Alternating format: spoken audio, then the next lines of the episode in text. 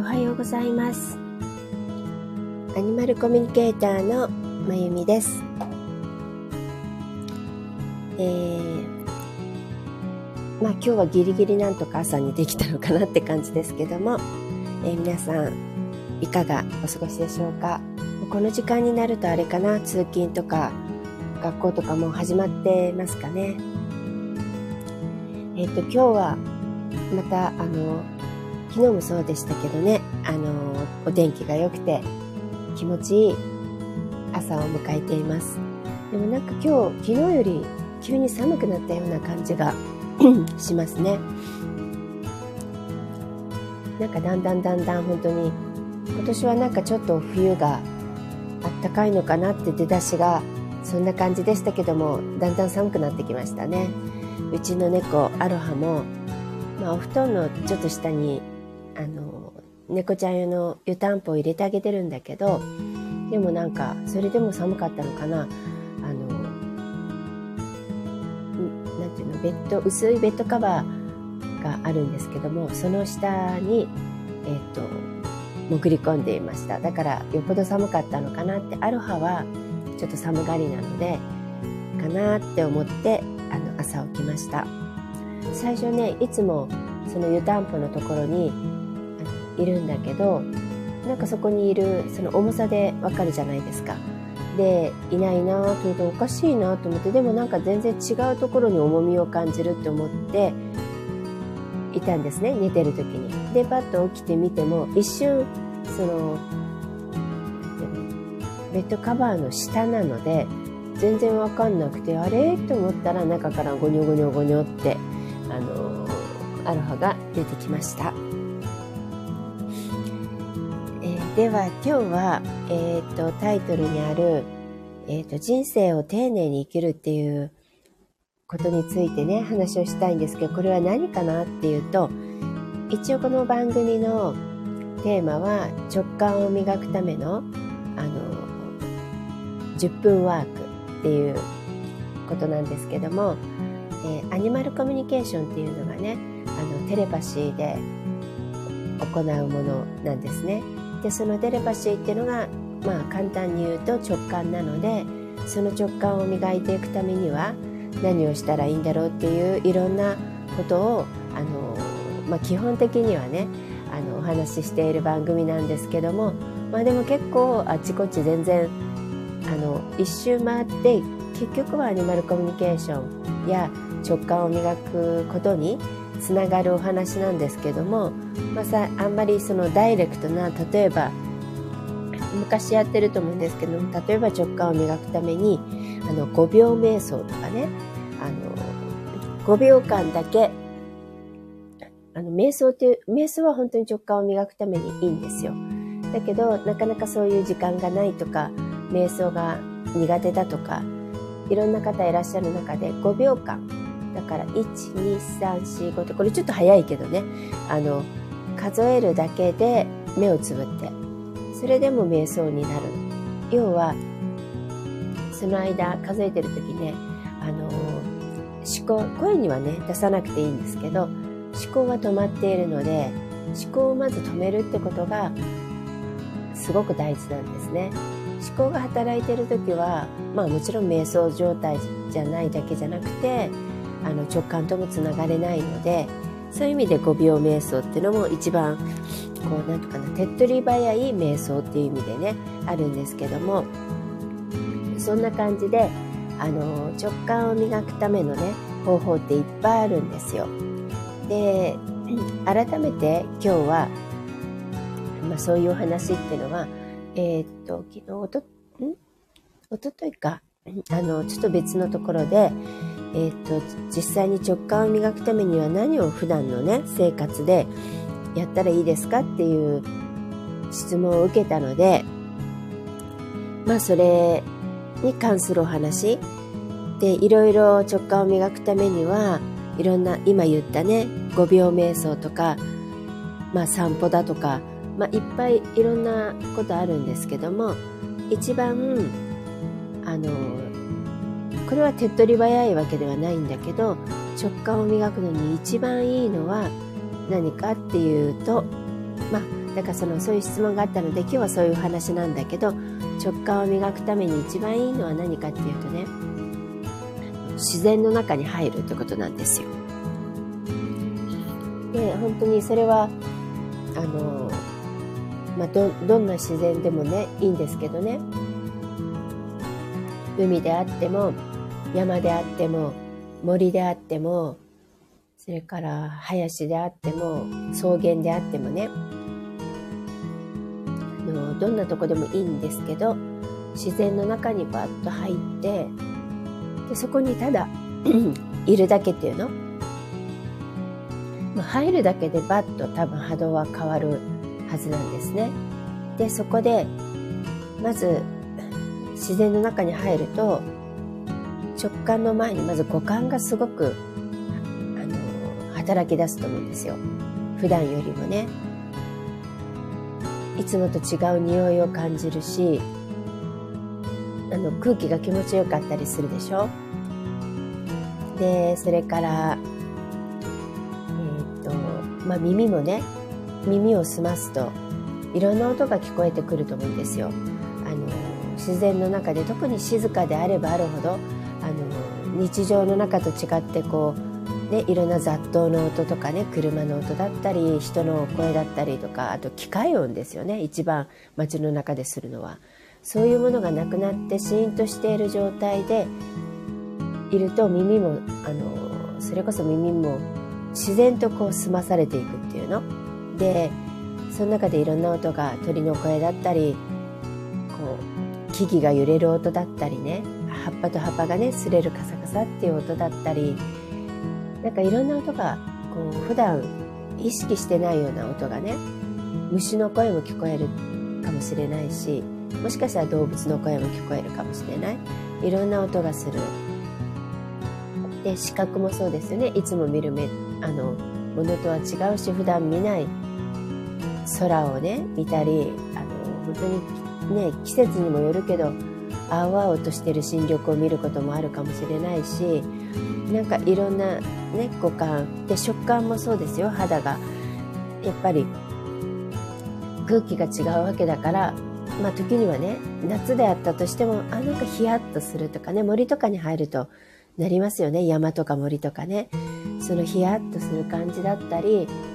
あの逆に心地よい風が吹いてなんか肌がすなんかねこう撫でられるように気持ちいいって感じるとかまああのいろんなものを五感をね、まあ、味覚は直接何かを食べないとね ないですけれどもでもその匂いから味覚につながることだってあるからとにかく五感がフル回転しだします。でその上でそこにじっと佇んでいると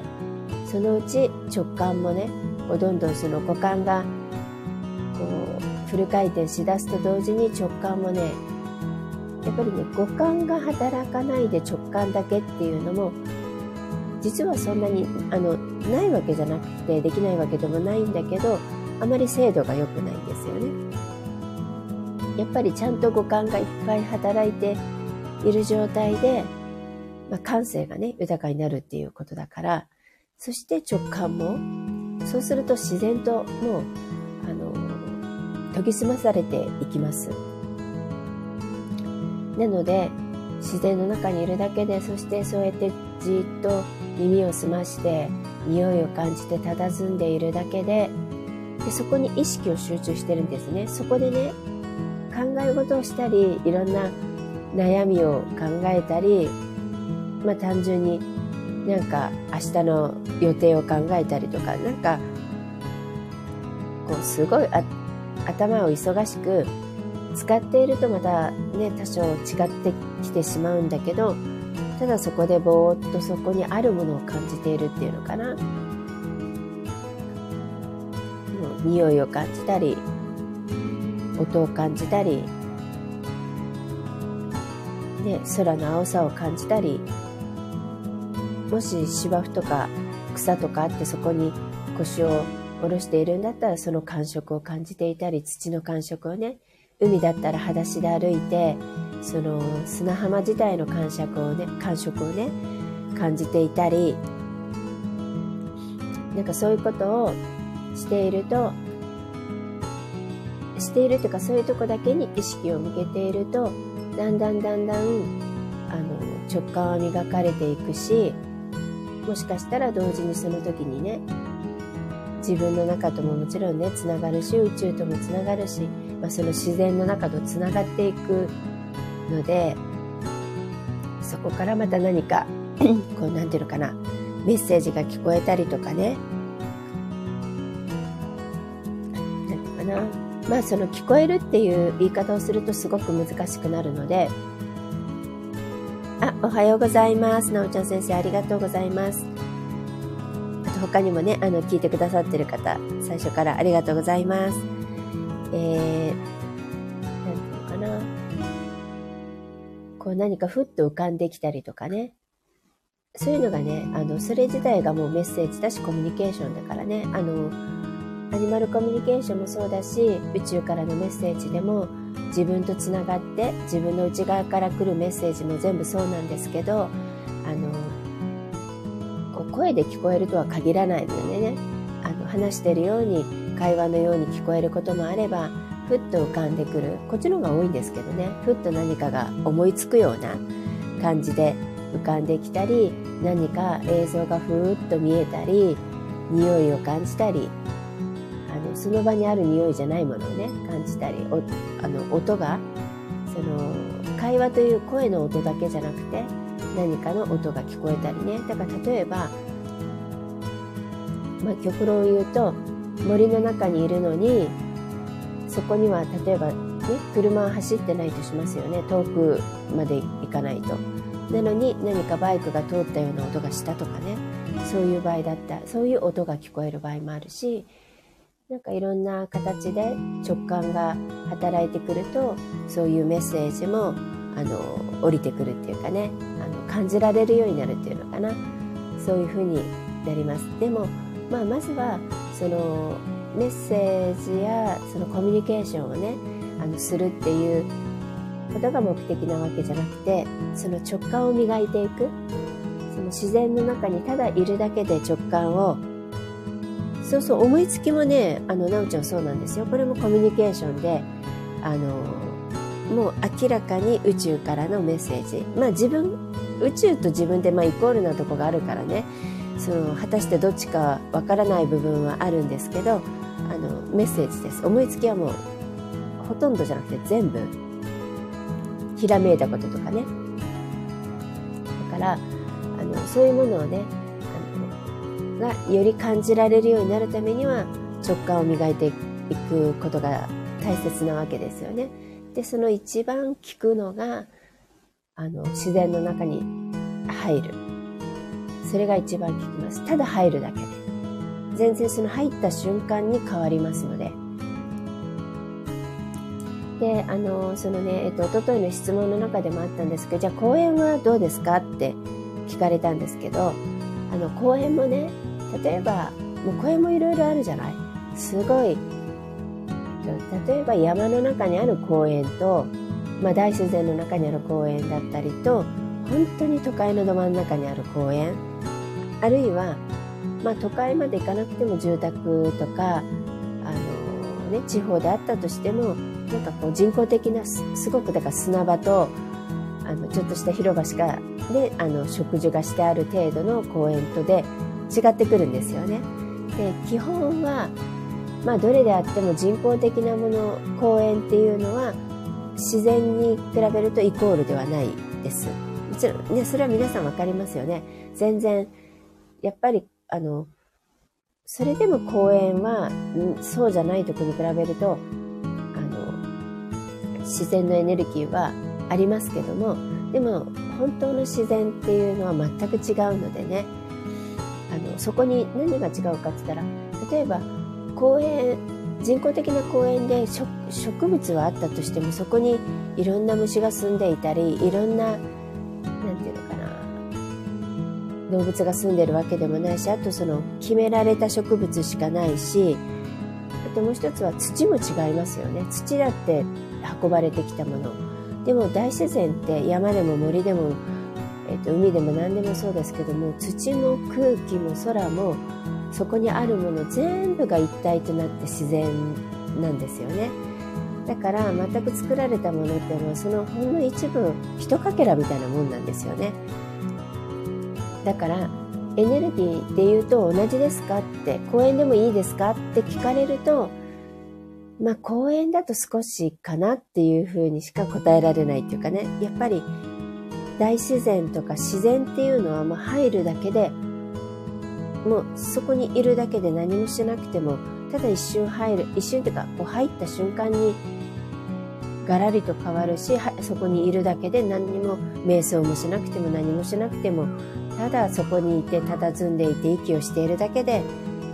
もう十分にあの自然のエネルギーをいただきながら直感は磨かれていくんだけどね。公園っていうのはそこまでのエネルギーはないですね。残念ながらね。で、まあ、その公園の中でもじゃあ大自然だったらえっ、とそのねあの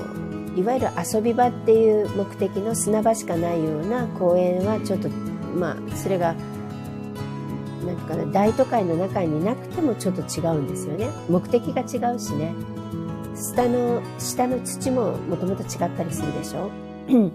砂だったりするしね。砂場のね。で大都会の中だったら例えば東京だったら代々木公園とかね。井の頭公園とか大きな公園ありますよね。それぐらい大きくなると多少違ってくる。まあ多少ですけどね。であのニューヨークのセントラルパークってありますよね。あれはまあ大都会の中でもあの公園はさすがにものすごい、えっと、大自然に近い力が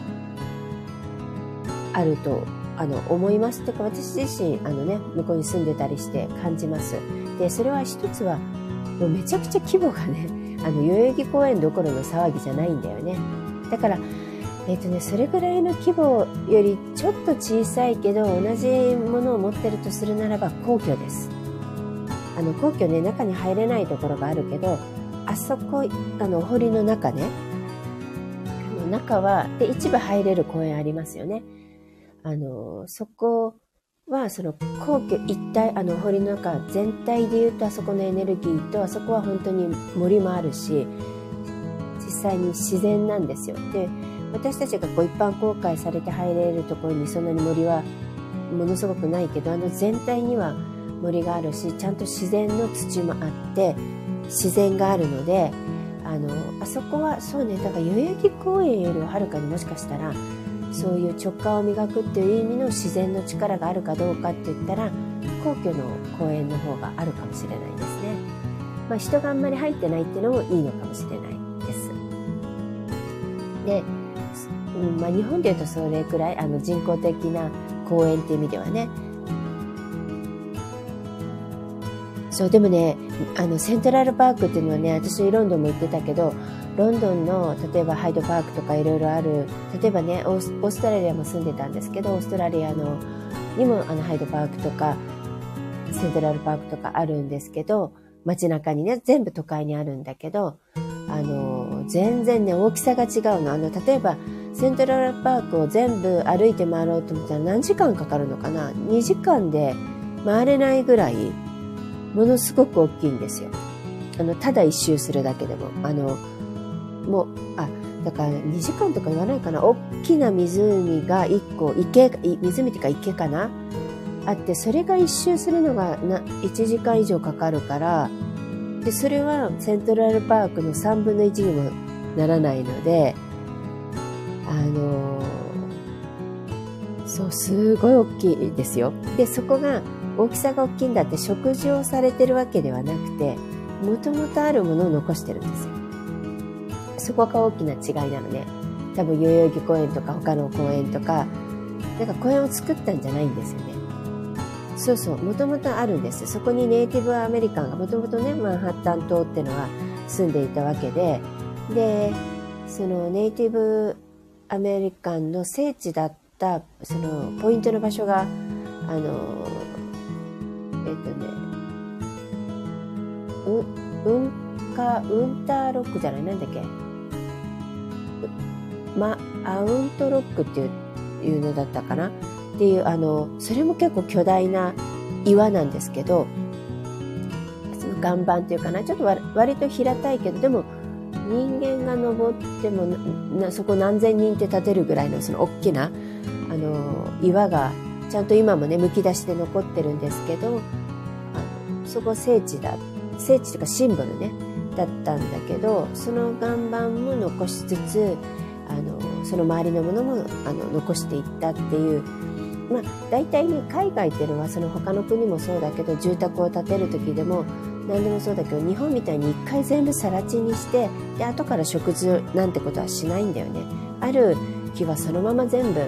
残しているし住宅なんかは切っちゃいけないのでいけないものあるんですね。だから自分の庭にものすごい大木がもう何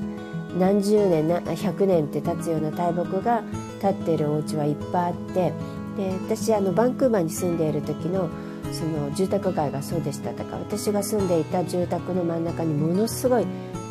あの多分100年樹齢100年とかになるような大きなもうものすごい高い木があの立ってるんですけどね。でそれはもう切っちゃいけないからそのまま残してあるんだけどね。そういうものが全部どのお家にもあったりするようなあの、まあ、自然の残し方をしてるからね。全然また海外の公園っていうのは日本とちょっと話にはならない あの規模だけじゃなくてねところはあるしあとまあそのバンクーバーで思い出したんだけどバンクーバースタンレーパークっていうのがあってそれはものすごく大きいですやっぱり。あのそのそれもそのままあのダウンタウンのちょっと端にある半島みたいになってるんですけどそれをそのままのあの公園として残してるって感じなんですね。だからそこももう森だったところだから大きな森ですね。そこはそうですね。ちょっと規模的にどうどうなのかちょっとあの地図で後で見ておきますけど見たことないので。でもかなり大きいのであのそこは何ていうかな公園だけど自然の中と違いますか？って言われたら自然に入るのと多分ほぼ変わらないです。ただバンクーバーはそこに行かなくてももうちょっと行けば本当に山があって自然があって、まあ、海もあるしね。だから別にわざわざそのスタンレーパークが近いとか好きだとかそこも気持ちいいのでね。全然そこに行くのはいいんだけど遠い人とかは別にそこに行かなくてもちょっと行けば本当に森があったりねあのするのでまあそこはそこでいいんだけどあの東京東京っていうか日本で考えた時にねあああのねバンフはねもうバンクーバーからやっぱり十何時間かかっていわゆるこれはえー、っとね本当に国立公園だからえー、っとなんていうのかなアメリカで言うとヨセミテ国立公園みたいなものだし、えー、っと日本で言うとねこのバンフってどういう意味の国立公園かっていうと長野の国立公園とかえー、っとなんていうのかな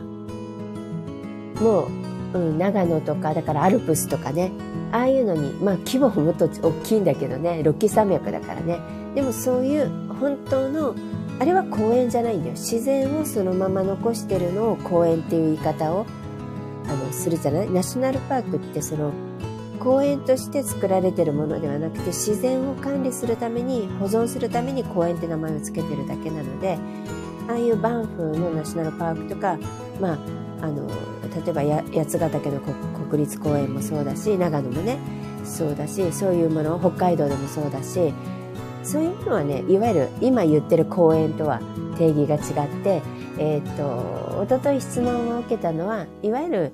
私たちが住んでるそばにある公園でも自然の中に入るのと同じですかっていうそこで効力ありますかっていう質問だったのでそれに関してはないですあまりないですっていう話なんですね。あ、バンクーバー2日いたんですね。私もあの1年住んでいたので、2回住んでたから1年以上か。あの、あそこはもう本当に、なんていうかな。うん、第、まあ第二の故郷がいっぱいありすぎるんだけど、本当に、でも第二の故郷に近いかな。20代若い時に。もういっぱいいっぱい思い出があの今でももうどこに何があってあんま変わってないとこあるからねの分かるっていうかぐらいあの住んでいた場所ですね。うんあのアメリカそうだなアメリカも住んでいたんだけどアメリカよりもアメリカはちょっとやっぱり大学の街あのその街自体が大学のためにあるような街だったりしたからちょっと雰囲気がまたその生活も違っていたのねでまあニューヨークに住んでいた時は明らかにまあバンねあの他のバンクーバーとかと生活なのでね一緒でしたけどでももうバンクーバーっていうのはもっと初期なんですよね若い時に。であのバンクーバーのその街全体を使って住むって言ったらおかしい。なんだろう。住宅街に住み学校にも行くけど街にも行くしいろんなことをするっていうそのバンクーバー市内が、まあ、テリトリーとして暮らしていたので一番、うん、懐かしいところかな。っていう。でその時にねあの何回か旅行で。あのやっぱり旅行バンクーバーからバンフに行くって旅行なんですよ。だから休みの時に旅行であの友達と行って向こうで何泊してでまた帰ってくるって。あの一応ねまあ、あのフライトでも行けるあの飛行機もね飛んでるのでフライトでも行けるけど地元の人、まあ、私たちもそうだったけどは大体、まあ、車ででもね車でハイウェイで10時間ぐらいかかるからね結構あの、まあ、途中いっぱい寄るところがバンフの手前とかねジャスパーとかもっと手前のあのところとかもえー、っと、なんだっけウィ、スラーとか行ってね、ここは割とバンクーバーから近いんですよ。2、3時間のところで。で、ここのウィスラーって、ここもものすごい山なんだけど、もう国立公園だけど、ウィスラーは、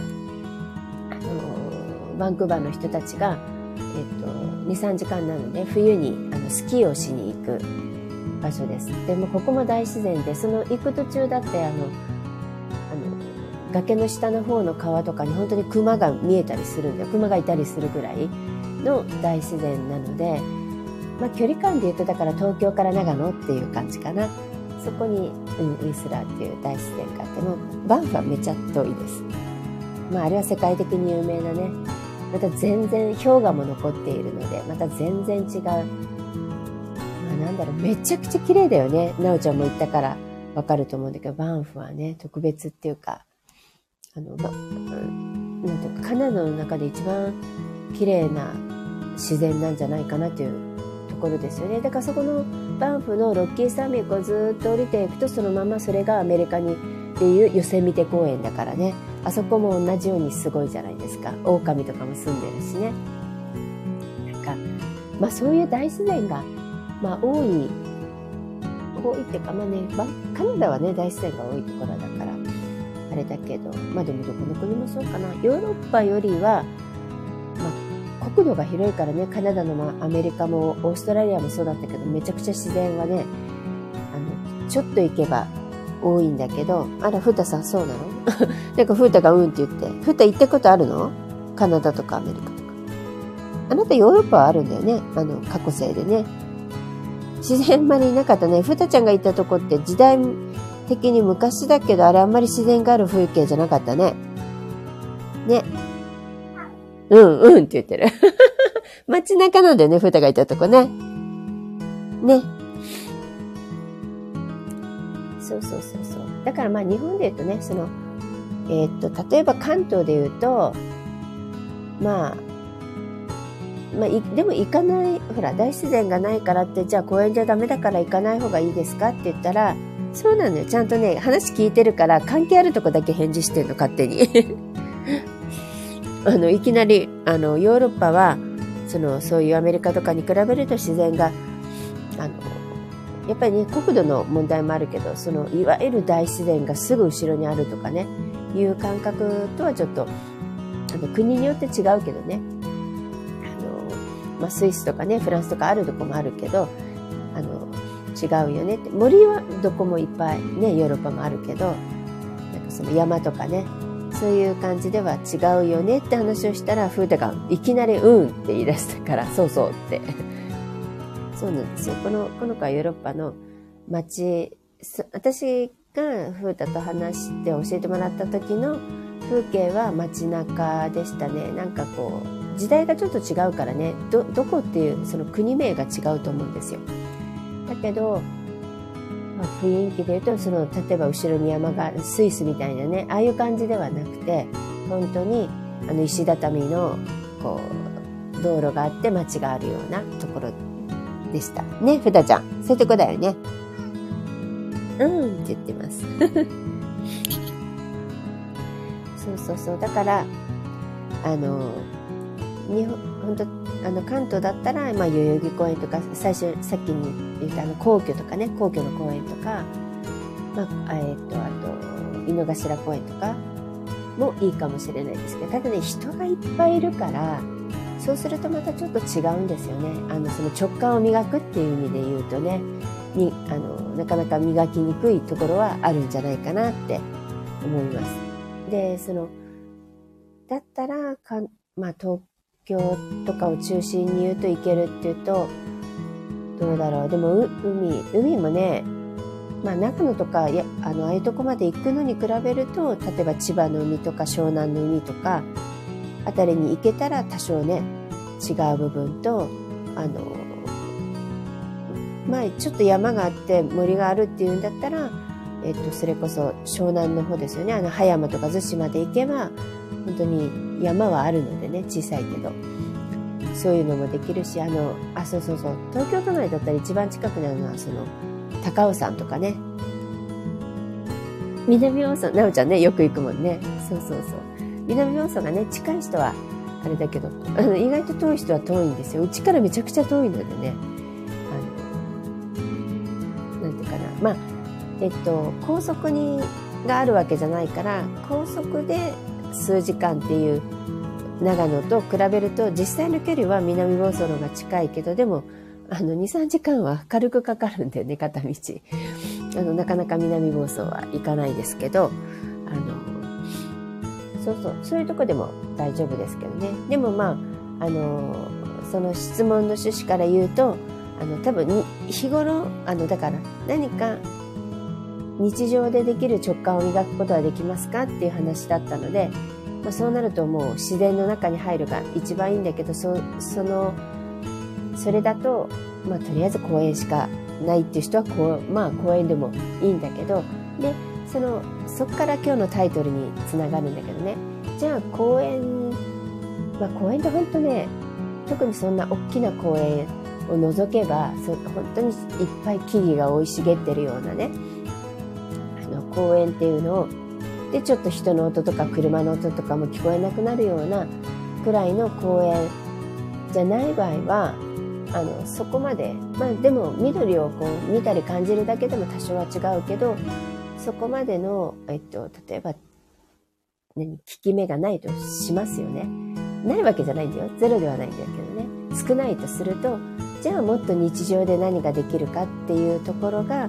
の、このタイトルの人生を丁寧に生きるってことなんですけど、その、人生を丁寧に生きる。だから、えっと、その、自然の中に入ったことと同じようなことに近いものは何かっていうとね、例えば、あのね、これを聞いてくださってる方は、まあ、猫ちゃんもいるかもしれないけど、鳥もね、いるかもしれないけど、ワンちゃん飼ってる方、多いと思うんですよね。だからお散歩に行きますよね、ワンちゃんと。その時に、それを丁寧に、だから例えば、スマホ見ながら、えー、っと、散歩をするとか、誰かと喋りながらねあの、ベラベラ喋りながら散歩をするとかじゃなくて散歩をしてることを意識して動物と一緒に歩くんですよ。あの足を一歩出してる一歩出してる土を踏んでるアスファルトでもいいんです踏んでるっていうことであその時のあ今日の私はね割と意識してたわけじゃないけど自然とあの犬の散歩をしてる時にあ今日の空はこんな色だな雲が例えば少ないなとかあ今日はこんな雲があるなとかあとあ今日はこんな匂いがするとか何て言うかな。こういろんなことをその散歩で感じられるものを感じながらこう歩いていたんですね。で、まあ、それがすごい気持ちよかったんだけどあの動物はそれを味わってるからねそもそもね。でそれを丁寧にすること自体がもう自然の中に入ったことやあの瞑想と全く同じ状態です。だから丁寧に散歩をする。でこれが全てのそう瞑想ってあの、まあ、歩く瞑想ってもちろんあるんですよ。で散歩自体も瞑想なんだけどこれが散歩をちゃんと味わいながらやってなければ瞑想にはならないのね。あの今言ったようにね喋りながらだったりとかなんかなスマホを見ながらとかだったら全然意味がなくてただ歩いてるっていう運動にしかならないんだけどちゃんとそこに意識をして味わう感じながらあの歩いているとそれはもう完全に瞑想なんです。なので、まあ、そういう散歩を味わいながらでこれは散歩だけじゃなくて全て意識して味わっていればそれはあの、まあ、瞑あの瞑想がのがまあもちろん直感磨くのにいいんだけどだから瞑想はどれかって言ってるわけじゃなくてたまたま瞑想状態になると同じ状態波動がっていう意味ね。波動が同じ状態になるっていうことだけなんだけどまあそういう意味で言うとあの何かなとにかく直感が磨かれていくってことは一つ一つの全てをちゃんと味わいながら丁寧にやることなんです。だからご飯を食べる時は食べるということをちゃんと味わっているか。そうするとこれも一つものすごくあの直感をまずえっ、ー、と何？何かな？えっ、ー、と味覚とか嗅覚とか触覚とかいろんなものが磨かれていくと同時に直感も描かれていくんだけどそのそれを味わう。まあねあの食べる時にあの人と会話して食事をする楽しみっていう、まあ、別のものもあるから、まあ、それはそれで置いといてね。ただあのそれはあのいいことなんですよ。食事をしながらあの楽しんで楽しむってことは何によりも大事なことであのそれはすごく人生においてすごく大事だけどただその今は直感を磨くっていうあの命題についてなのでそうするとそのちょっとわーわー喋ってる時に直感磨かれるかっていうとそれはちょっと別の話なのでもちろん波動は上がってあのセロトニンも出てあの、ね、自分自身もハッピーになってそれはすごく体にも人生にもいいんだけど直感っていう意味で言うとちゃんと味わうで丁寧に食べる。だからあの別に人と話す話さない関係なくてその話しながらでも丁寧に味わっていればいいしただそれをね味わわないでとにかくお腹が満たされればいいってことでわわーって食べてしまうとかね。そうそうそう動物は楽しんでって言うでしょ？まあでもねその楽しむっていうのはちょっと置いといてあの今直感を磨くっていうことなので楽しむっていうことはまああのイコールあのになってしまうことは一石二鳥でねいっぱいあるんだけどまずは直感を磨くためには味わうってことなんですよ。そのことをね。でで味わうために丁寧にそのことをするっていうことなんですね。だからちゃんと噛んでることを意識して味わって食べるでじゃあ動物は味わって食べね犬なんかガガガって食べるからってあの言う言うじゃないですかだからもちろんそれは犬の習性としてでも 別に彼らはそこで直感を磨く必要なくてあの彼らはもともと直感が発達してるのでねまあ、人間はその動物に比べて直感が衰えています。なのでその直感を磨くためっていう意味でその味わって食べる。で動物がね犬がわーっと食べるのはその犬の何て言うかな性質とその体質からそうなってるだけで人間があの時間がないとかでわーっと書き込むっていうのは全然意味が違うのでね。あの一見同じことのようで体に与える影響もその自分自身のエネルギーに与える影響も全く違ってくるので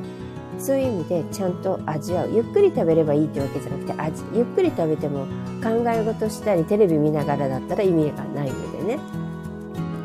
まず食べることも味わう。だから、えっと、別に食べることに限った話じゃなくて何でも丁寧に一つ一つ散歩さっき言った散歩のようにね丁寧に歯を磨くのもそこを丁寧にやる、ー、食器をもし洗うとするならば洗うことも丁寧にやる。何でもなんです。掃除機をかけるならそれを丁寧にやる。で歩く駅まで歩くっていうことがあったらそれも丁寧にあの急いでもいいんですよ。急いでもいいけどちゃんと丁寧に。あの自分の生活やること全てを丁寧にあのやるっていうことがでその丁寧にやることで味わうんですよね。今これをやっているそれがすごく直感を磨くことに実は直結してます。なのでもち一番ねてあのいい自然の中に入るっていうことができなくてもこれは自然の中に丁寧に一つ一つの生活をすることが自然の中に入ったことと同じ状況を作るんですね。なので日常で例えば自然の中に行けないってなるとじゃあ何をすればいいかっていうと一つ一つを丁寧に生きるんですよ。何をするにも。そういうふうにあのねしていくとああの意外かもしれないんですけどだからあれにつながるんですよ。今を生きる一瞬一瞬を生きるっていうことに集中してることになるんです。一つ一つを丁寧に生きるっていうのは。で今を生きること今中にいるっていうことは自然の中にいることと全く一緒で。で自然っていうのは今にしか生きてないんですね。自然そのものも。あの植物だったり土だ土もそうだし動物もそうだし風や太陽や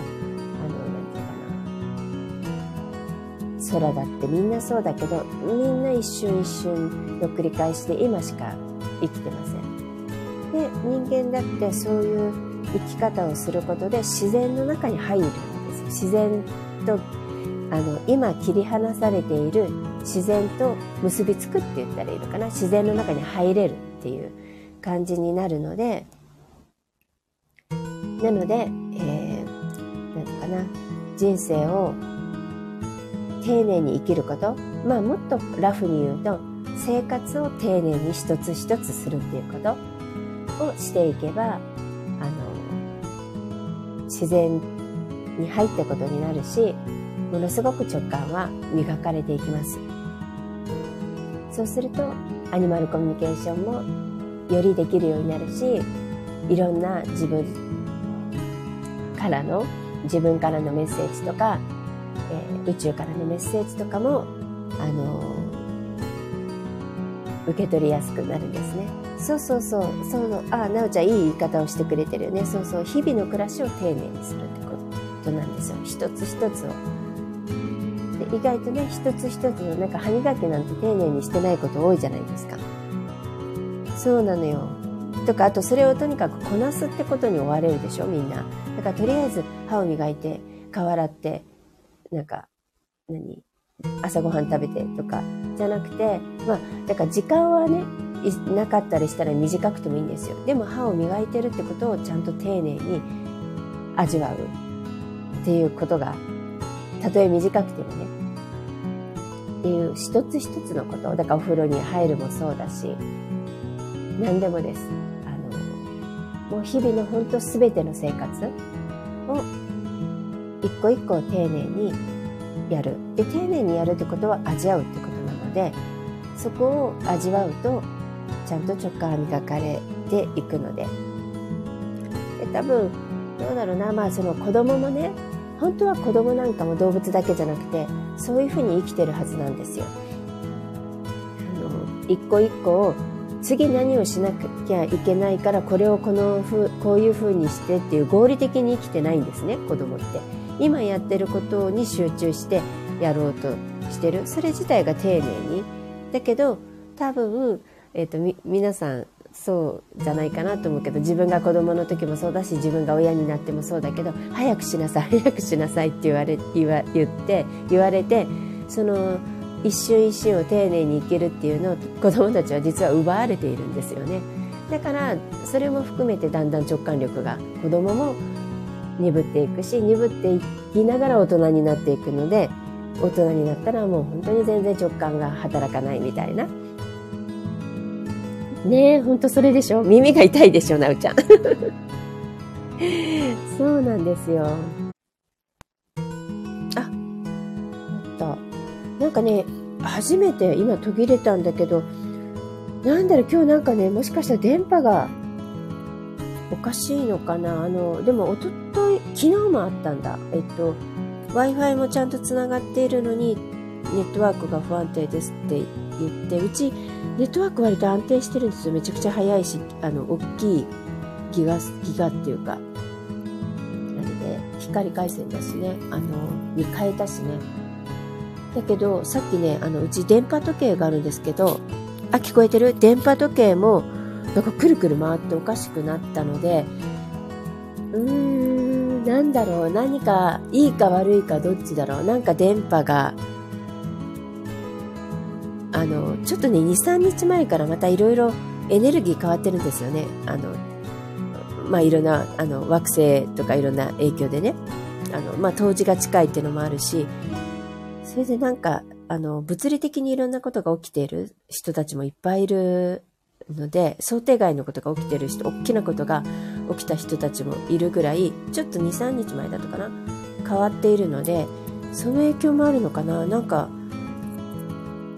あの、今、私スタンド FM っていうかスタンド FM に限らず、他のラジオでも、あと、ライブでも、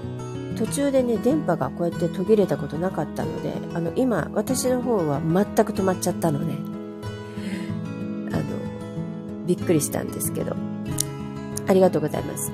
本当だから、あの、まあね、子供の場合難しいけども、そのやってることを、は集中させながらなんとかその時間内に、まあ、うん、終わらせるの難しいけどね。だから途中で食べてる途中でも、はい、行くよってなっちゃう可能性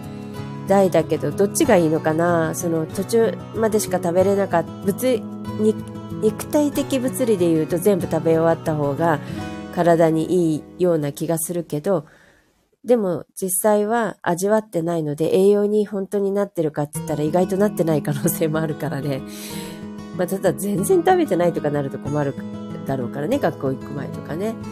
なんだろうけど、その辺はこうちょっと塩梅をこう見つけながら、あの、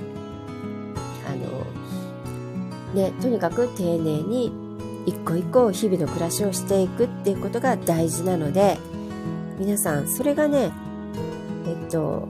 まあ、自然の中に入るっていうことの次にあの直感力を磨くすごい効力があるもの。で、えっと、日頃できるものはそれなので。でこれはね